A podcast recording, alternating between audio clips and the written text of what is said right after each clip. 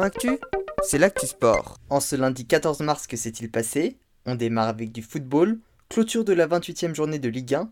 Marseille s'est imposé 4 buts à 1 face à Brest et repasse donc dauphin du Paris Saint-Germain à égalité de points avec Nice, tous deux avec 15 points de retard. Rennes et Strasbourg les suivent à 1 et 3 points.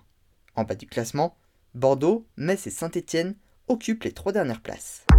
Toujours en football, un mot sur Cristiano Ronaldo. Auteur d'un triplé avec Manchester United ce week-end face à Tottenham, le Portugais a inscrit son 807e but en carrière et est ainsi devenu le meilleur buteur de l'histoire du sport. Un dernier mot de football, cette fois-ci celui joué en Amérique du Nord, Tom Brady, qui avait pris sa retraite il y a un mois, a annoncé son retour. Il jouera avec les Tampa Bay. Dans son communiqué, il a annoncé J'ai réalisé que ma place était sur le terrain et non en tribune. On passe au rugby. Clermont recevait Bordeaux-Bègles en match de retard de la 17e journée de top 14. Les Clermontois en difficulté depuis le début de la saison se sont imposés 29 à 26. Une victoire primordiale dans la course au top 6.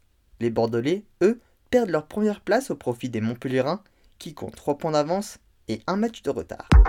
En tennis, le Masters 1000 d'Indian Wells, grosse surprise aujourd'hui. Alexander Zverev, numéro 3 mondial, a été éliminé par l'américain Tommy Paul, classé 39e et Félix Auger-Aliassime a été battu par le néerlandais Bottich von Zandschulp. Ce soir, Gaël Monfils affronte le numéro 1 mondial Danil Medvedev. Chez les dames, c'est Emma Raducanu qui s'est faite sortir, éliminée par la croate Petra Martic.